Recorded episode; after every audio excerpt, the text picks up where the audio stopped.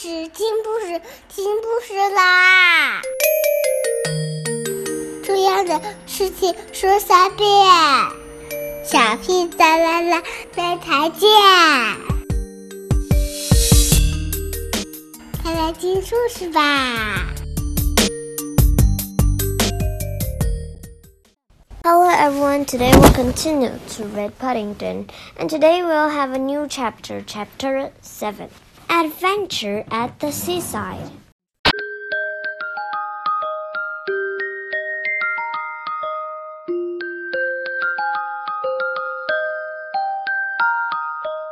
One morning, Mr. Brown tapped the barometer in the hall.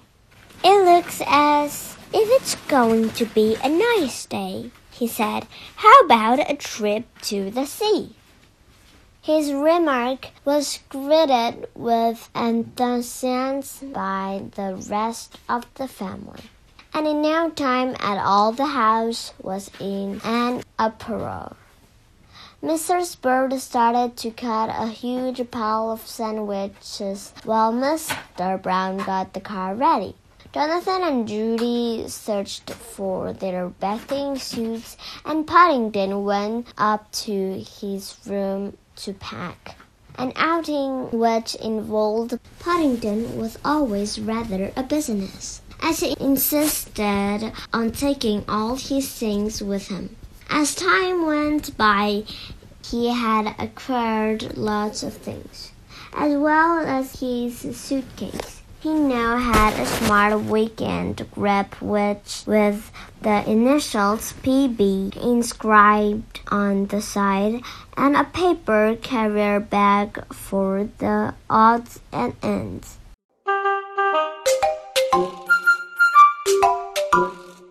For the summer months, Mrs. Brown had bought him a sun hat. It was made of straw and very floppy. Paddington liked it, for by turning the brim up or down, he could make it different shapes, and it was really like having several heads in one. When we get to Brightsea, said Mrs. Brown, we'll buy you a bucket and spade. Then you can make a sand castle. And you can go to the Pear, said Jonathan eagerly. They've some super machines on the Pear. You'd better bring plenty of coins. And we can go swimming, added Judy. You can swim, can't you? Not very well, I'm afraid, replied Paddington. You see, I've never been to the seaside before. Never been to the seaside? Everyone stopped what they were doing and stared at Paddington. Never, said Paddington. They all agreed that it must be nice to be going to the seaside for the first time in one's life.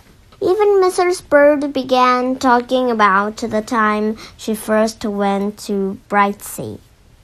Many years before, Paddington became very excited as they told him all about the wonderful things he was going to see. The car was crowded when they started off. Mrs. Bird, Judy, and Jonathan sat in the back. Mr. Brown drove and Mrs. Brown and Paddington sat beside him.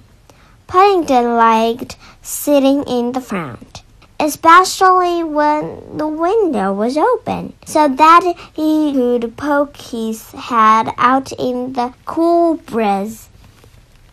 After a minute daily, when Paddington's head blew off on the outskirts of London, they were soon on the open road. Can you smell the sea yet, Paddington? asked Mrs. Brown after a while. Paddington poked his head out and sniffed. I can smell something, he said. Well, said Mr. Brown, keep on sniffing because we're almost there.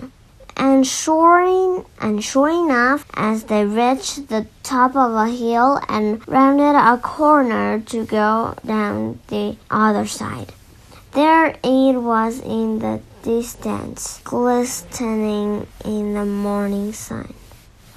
Paddington's eyes opened wide. Look at all the boats in the dirt, he cried, pointing in the direction of the beach with his paw. Everyone laughed. That's not dirt, said Judy. That's sand. By the time they had explained all about sand to Paddington, they were in Brightsea itself and driving along the front. Paddington looked at the sea rather doubtfully.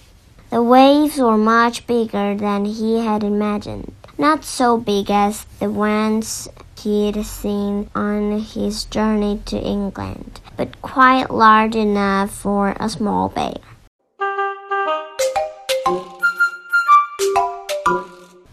Mr. Brown stopped the car by a shop on the esplanade and took out some money. I'd like to fit this bear out for a day at the seaside, he said to the lady behind the counter. Let's see now. We shall need a bucket and spade, a pair of sunglasses, one of those rubber tires. As he read off the list, the lady handed the articles to Paddington, who began to wish he had more than two paws. He had a rubber tire round his middle which kept slipping down around his knees, a pair of sunglasses perched precariously on his nose, his straw hat, a bucket and spade in one hand, and his suitcase in the other.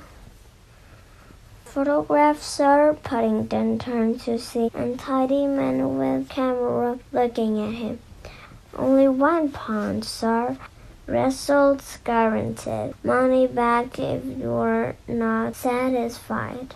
Paddington considered the matter for a moment. He didn't like the look of the man very much, but he had been saving hard for several weeks and now had just over three pounds. It would be nice to have a picture of himself.